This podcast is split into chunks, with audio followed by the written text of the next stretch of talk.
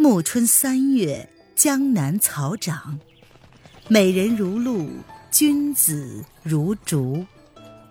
欢迎收听《青崖白鹿记》，作者沈英英，演播微凉，后期制作艾兰。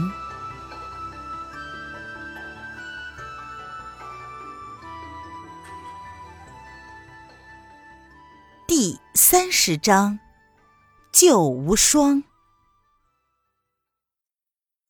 上一集讲到，沈轩救的那个女郎给了他一只赤玉手镯。这赤玉手镯，或者是要沈轩带信，以作凭记，但究竟是带话给谁呢？沈轩坐在湖岸边，猜测女郎的话，什么“离群孤羊，无出头之日，我命如此”之类。无出头。出无头，莫非是个山字？沈轩究竟是聪明，一会儿就想到了。那么孤阳离群，一定就是君字了。想到这里，他心中一热。女郎只说“君山”二字，十有八九是指要他到三醉宫求援。难道这女郎竟是洞庭门人？可是为什么又不会武技呢？沈轩也来不及细想，立刻向洞庭湖北的君山赶去。洞庭湖太大，南北也要几日的路程，想想不免心焦。他走着口渴，便到路边一家茶馆买碗茶喝。哪知道这茶碗端到跟前，竟然嗅到了一缕迷药的气息。也是沈轩从小习医弄药，对这些分外的敏感，旁人下药轻易是瞒不过他的。只是此时却不知对头是谁。沈轩略一思索，佯装喝了一口茶，然后就倒在了桌子上。他却半睁着眼睛，看见一个人影快步走到他的身旁。那人似乎要对他下手了，沈轩猛地坐了起来，以极快的手法点遍了那个人周身的朱穴。那个人没有防备，顿时瘫倒了。沈轩扳过他的脸一看，竟然还是认识的。那个人是个文雅清秀的小郎君，正是中山上见过的吴建之的长子吴婷。沈轩是又惊又笑。把吴婷拖到了外面无人处，然后笑着说：“堂堂三岁宫的吴少侠，竟然用迷药暗算人。”吴婷哼了一声：“哼，对付天胎妖人，要讲究武林规则吗？”沈轩一听这话，心里不禁咯噔一声，又是两派仇怨。他已经听出来吴婷有所误会，若是在平日，自己一定不屑于辩白。只是现在还有巫医女郎的要紧事情，事关洞庭宗，必须得问问吴婷。他只是道：“我不是天台宗的人，你弄错了。”哼，算了吧，你的轻功我看得一清二楚，何必隐瞒呢？你告诉我，你把他俩藏在哪里了？原来昨日沈轩以天台轻功携二女逃逸，全都被吴婷看在了眼里，只是。追不上他。沈轩此时已经猜出来，吴婷多半是出来寻找这两个女郎的，只是不知道该上何处营救。于是他说：“哼，那我还会洞庭宗的剑法呢。你认不认我是三岁宫的？我昨日好意救了他二人，倒说我是妖人。你只看看这个，认得吗？”说着，他伸出了右手。亮出了腕子上的赤玉镯子，吴婷一看就急了，忙着问道：“哎，哪里来的？”忽然，他看见沈轩腕上的阴阳剑，惊讶的道：“你，你你是谁呀？”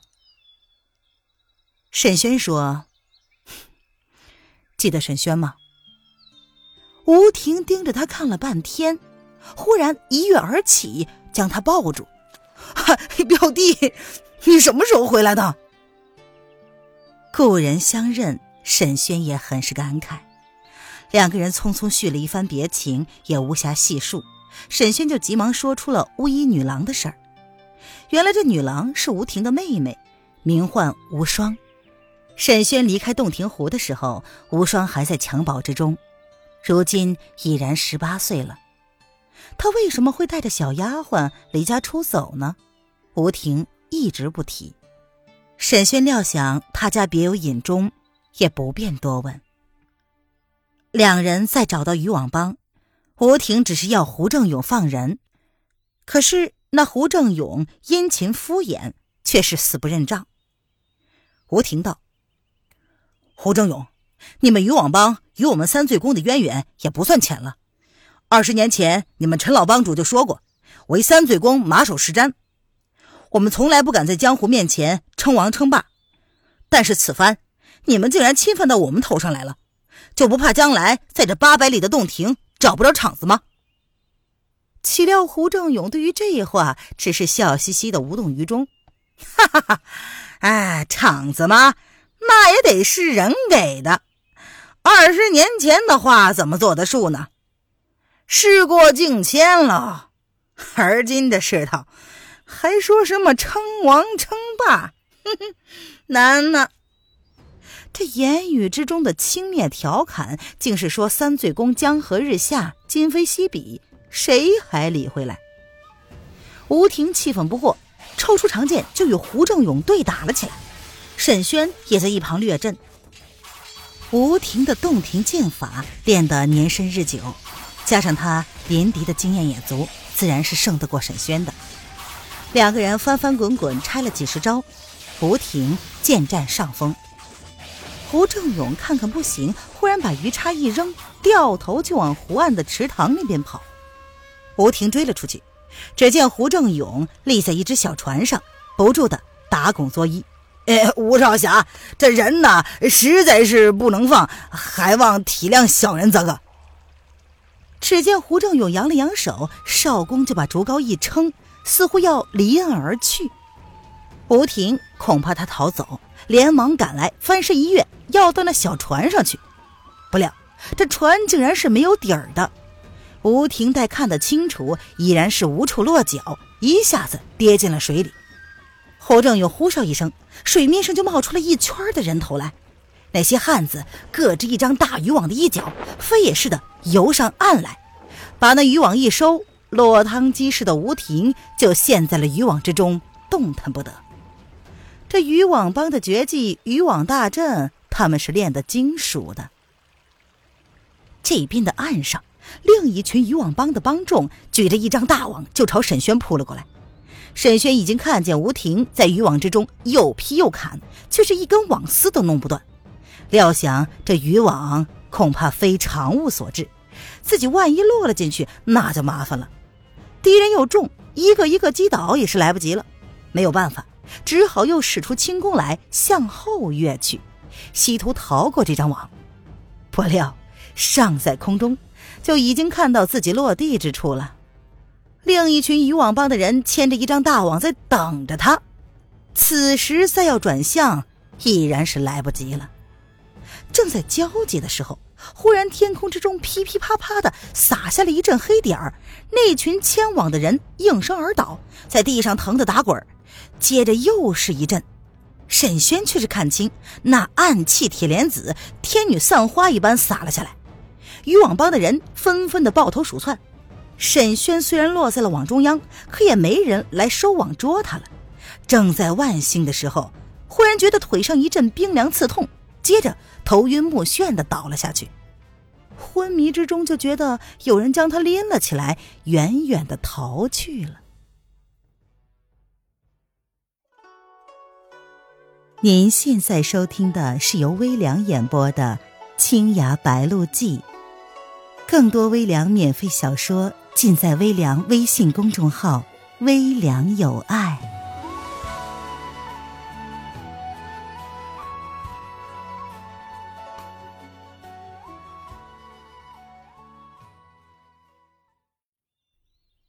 沈轩醒来的时候，发现自己安安静静的躺在一间小小的茅屋里，身上盖着薄薄的花被，窗外吹来了一阵湖风，携着荷塘的清香。醒了吗？一个温柔的女子声音问道。沈轩一听，几乎不能相信自己的耳朵。只见一个面若芙蓉的女郎捧着一碗荷叶粥，笑吟吟的过来了。竟然是一年不见的岳秀宁。沈轩此时在落魄的危难之中，忽然见到这个亲切如长姐的师姐，又是伤心又是激动，一时似乎有千言万语，却又无从说起，只叫了一声。秀阿姐，就再也说不下去了。岳秀宁宽和的笑了笑，把荷叶粥递给他，然后说：“偏巧你自己身上还带有蛇毒解药，我给你喂了一枚，现在好些了吗？”原来这渔网帮甚是狡黠，套沈轩的那个网上缠有许多的毒蛇。虽然岳秀宁及时驱走了众人，沈轩还是着了蛇毒的道。所幸这毒蛇比起丐帮的金环蛇差得远了，沈轩自己的解药足以抵御。沈轩一边喝着粥，一边问岳秀宁从何而来。原来沈轩在庐山上大出风头，传到了岳秀宁的耳中。岳秀宁料想他将去洞庭湖，一路就追到了这里，正巧碰上了渔网帮的事情，就设法救出了沈轩。沈轩说起吴婷兄妹陷在渔网帮中，问岳秀宁如何解救。岳秀宁蹙眉道：“我虽然能暗器偷袭救你，若是论武技，一样不是胡正勇的对手。何况据你说，这渔网帮只怕别有后台。不如这样，你暂且留在这里，刺探情形。”我赶快到三罪宫报信，让吴世伯带人来。计议已定，岳秀宁匆匆的上路而去。沈轩在小屋外面待了一会儿，忽然路上刮起了一阵熏风，几乎迷了人的眼睛。风中却有一个人影晃动。那个人走到沈轩面前，停下来瞧着。沈轩一看，是一个青色衣裙、长发银冠的女子。原来是在庐山竹林里见过的三个仙使之一，却是不知道是哪一位。那仙使的目光古古怪怪，看了沈轩一会儿，忽然道：“跟我来。”沈轩还没有反应过来，就被仙使扣住了手。他想使劲儿的甩开，不料那仙使的手上竟然有一股奇大的力量，将他的手吸了住，非但无法挣脱，连身上的武技都使不出来了。仙使拖着沈轩七转八转，竟然又来到了渔网帮的寨子门前。两个小喽啰看见仙使，忙不迭的趴下磕头。仙使拉着沈轩长驱直入，胡正勇早已经慌慌张张的跑了出来，跪拜道：“呃，不知微雨使圣驾光临，呃，有失远迎，胡某万死万死。”这胡正勇的头磕得跟捣蒜似的。沈轩这才知道，哦。这就是第二个仙使微雨。微雨大大咧咧的坐在了主位上，冷冷的道：“起来说话。”胡正勇又磕了一个头，才爬了起来。看见沈轩在微雨的身后，颇为讶异，但是又不敢问。微雨说：“胡正勇，你的事情办的怎么样了？”胡正勇掩不住的得意之色，他说。嘿嘿，托仙姑他老人家和诸位仙使的福，找到了一个女子，呃，还算看得过去。他又回头招呼道：“把人带上来，快快快，给仙使过过目。”无双被拖到了微雨的面前，微雨迟疑了一下，略略的拨了拨他的面纱，然后点了点头：“嗯，很不错。刘昌那家伙见了，哼。”定然是神魂颠倒，再也不用我们操心了。这是什么人呢？胡正勇笑着说：“ 不瞒先生说，这是三罪宫吴建之的千金，她可是我们湖湘一带大名鼎鼎的美女。”这微雨眉毛一挑，然后笑着说：“ 哼，你好大的胆子呀，在洞庭湖边讨饭吃！”竟然敢去动吴建之的女儿，嘿嘿，哎嘿啊，洞庭宗也就是末路黄花，没几口气儿了。哎，樊仙姑派下的事情，小的们怎么能不尽心尽力的办呢？啊，别说是吴建之的女儿，就是玉皇大帝的公主，天王老子的千金，那也也得抢抢来呀。嗯，很好，你们办事这样的忠心耿耿，师傅一定会高兴的。我这次来的时候，师傅就说，倘若你干得好了，就叫你这次带了这女子进宫去，师傅他要亲自见见你。若讨得他老人家的欢心，只怕还能留在身边重用。胡正勇眨巴眨巴眼睛，几乎激动的说不出话来。微雨又说：“这进宫呢，有进宫的规矩，你是知道的。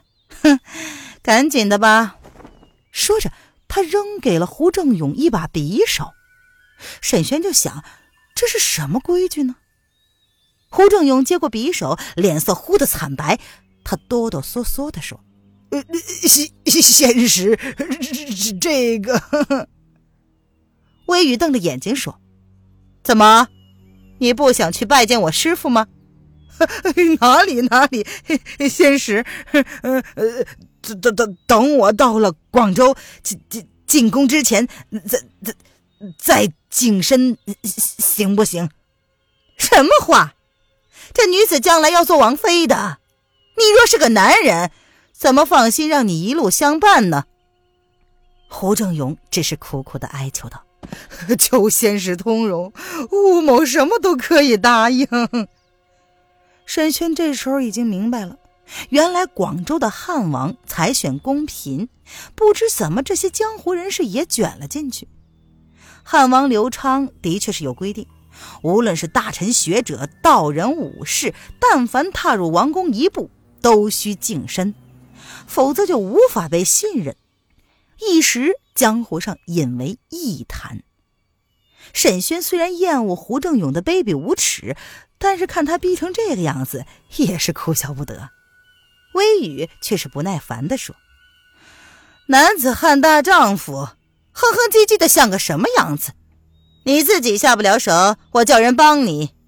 沈郎中，你去帮胡帮主一把。”沈轩摇了摇头：“呃，这种手术我可不会做。”胡正勇禁不住的感激的看了沈轩一眼，微雨忽然倒在椅子上哈哈大笑起来，哈哈哈哈！胡正勇啊，胡正勇，你早知今日，何必当初啊？沈轩听着这微雨的声音，突然有意了，他愕然的望了过去，只见微雨站起身来，忽的大袖一挥，盖到了自己的脸上，转过身来，纱裙。长发纷纷落地，原形显出，却是娄迪飞。胡正勇抬头看看娄迪飞，一张马脸是红了又白，白了又红，终于搭讪的道：“哎呀，娄大侠，你你怎么跟兄弟开这种玩笑啊？”娄迪飞懒懒的躺在椅子上，然后说。哼，兄弟，不敢呐，不敢。我是你什么兄弟？你当初发的誓言原来是一钱不值，我跟你说过的话也全是耳旁风了。哼，还是半个道姑来的有面子啊，是不是啊？胡正勇慌慌张张的说：“叶楼兄，兄 兄弟也是不得已呀。” 兄弟自蒙您教诲，也知道要行好向善。这一回，兄弟是被逼无奈呀。自从前年您走后，南边总是有人过来走动，我我打不过他们，不得不听话。我我我也是为了一帮弟兄的生计着想啊。娄迪飞说：“哼，那今日的事情怎么了结？你先请洞庭宗吴少侠出来。”吴婷与娄迪飞是旧识，这时与沈轩三人见了礼。胡正勇忙不迭的赔礼求饶，最后还是娄迪飞留下了话：“我现在要事在身，没工夫跟你缠。这笔账先记下了。倘若你真的觉得渔网帮跟着樊胡子混很好，那也随你。亲爱的听众朋友，本集播讲完毕，感谢您的收听。